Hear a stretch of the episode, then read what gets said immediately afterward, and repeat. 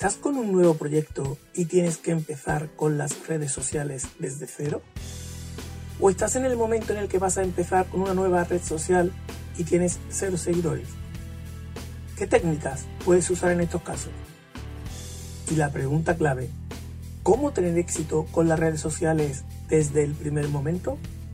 No hay problema, porque al final ya sabes que hay trucos y técnicas para todo.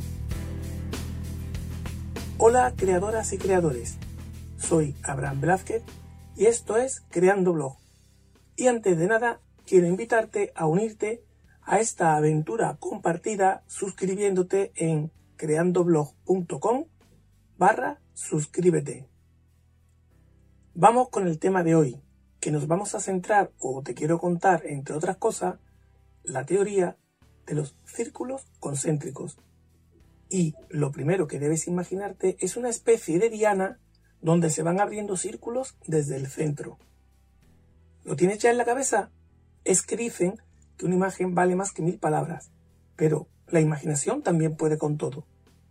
Y es necesario que tengas esa imagen en la mente para que nos podamos entender a partir de ahora. Primero te cuento la teoría y al final lo vemos con un caso práctico que tuve la oportunidad de vivir con un curso bastante potente. Vamos a ver en qué consiste la teoría de los círculos concéntricos con la versión ampliada. Esta parte ampliada es una estrategia que yo le he añadido y que me funciona muy bien. Luego te la cuento.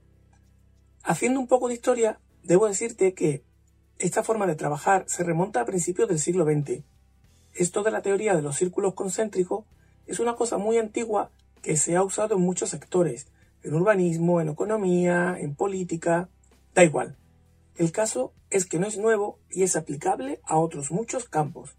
Básicamente, consiste en una técnica para ir escalando, para ir haciendo crecer un proyecto desde sus inicios, yendo de lo pequeño a lo más grande.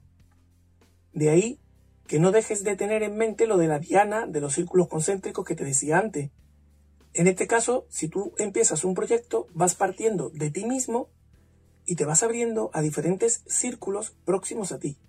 Y según vas ampliando, te vas alejando y creciendo. Después de esta base histórica, me pregunto, ¿cómo aplico la teoría de los círculos concéntricos a las redes sociales? Lo hago con un doble juego de círculos. En el primero, yo creo mis redes sociales y a mi círculo más cercano de amigos íntimos y de familiares les pido que empiecen a seguirme. Les explico que estoy iniciando un nuevo proyecto, les cuento de lo que va y les pido que me hagan el favor de empezar a seguirme para que las cuentas no empiecen desde cero. Y eso, el hecho de que las cuentas no estén a cero, ya ayuda un poquito a la imagen que se da hacia afuera con estas redes sociales. El siguiente círculo al que amplío el alcance es el de amigos, conocidos, compañeros más o menos cercanos. Y este sería el segundo anillo desde el centro de esa diana que nos estamos imaginando. Aquí, igualmente, les explico que estoy empezando en un proyecto nuevo, de lo que va, que pueden ellos tener más o menos interés, pero que, por favor, en la fase inicial, me acompañen y empiecen a seguirme. Y luego, más adelante, pues que decidan si quieren seguir o no. Y como son conocidos y son amigos, pues nada, venga, ahí de buen rollito y para adelante. Y luego ya sigo ampliando, eh, siguiendo a amigos de amigos o de conocidos, pero de la gente que creo que muestran algo de interés por el tema. Y ya empiezo a ampliar cuando tengo una pequeña base de seguidores. Continúo después siguiendo en las redes sociales fundamentalmente aquellas personas con las que voy empezando a interactuar en el día a día. Y llegamos a esa fase en la que por fin me olvido de los círculos y fundamentalmente paso a una estrategia de crecimiento en las redes sociales haciéndolo bien. ¿Y a qué me refiero con esto de haciéndolo bien? Pues ajustándome eh, el comportamiento mío a lo que cada red social o para lo que cada red social está, participando en ellas con las interacciones y con las relaciones con las personas que están interesadas en la temática en cuestión de, la que vaya el tema. Y hasta aquí, esa parte de los círculos concéntricos tal y como me la enseñaron. Hay otra parte de esta de los círculos concéntricos, que es a la que yo llamo ampliada, y te la cuento ahora, y cuya novedad está en que la aplico de forma paralela a la anterior. Al mismo tiempo que empiezo a aplicar la táctica de los círculos al comenzar en las redes sociales, empiezo a seguir a lo que llaman influencer o personas relevantes para mí. Por definir a lo que me refiero con esto de los influencers, quiero decir que se tratan de personas que me influyen a mí, o son referentes en el sector o en el tema del que trate mi blog. Me es indiferente si tienen 100 seguidores o un millón. Con esta práctica ampliada de los círculos, lo que hago primero es seguir a estas personas que son relevantes sobre la temática en cuestión, sean influencers propiamente dicho o influencers que simplemente me influyen a mí, como te decía antes. Luego amplío un segundo círculo en el que empiezo a seguir a personas que estos influencers siguen. Y el tercer círculo con el que continúo esta estrategia es empezando a seguir a seguidores de estos influencers pero de los recientes, de los que están empezando a seguirle en estos últimos días. Y posteriormente ya voy ampliando muchísimo más, fundamentalmente con personas nuevas que también están empezando en el mismo tema que yo o en un tema que está relacionado. Y voy buscando, siguiendo eh, a redes sociales que están en cuanto a volumen de seguidores o en cuanto a recorrido en una fase similar a la mía. Es decir, sigo a cuentas similares a mi tamaño para favorecer el tener interacciones con ellas.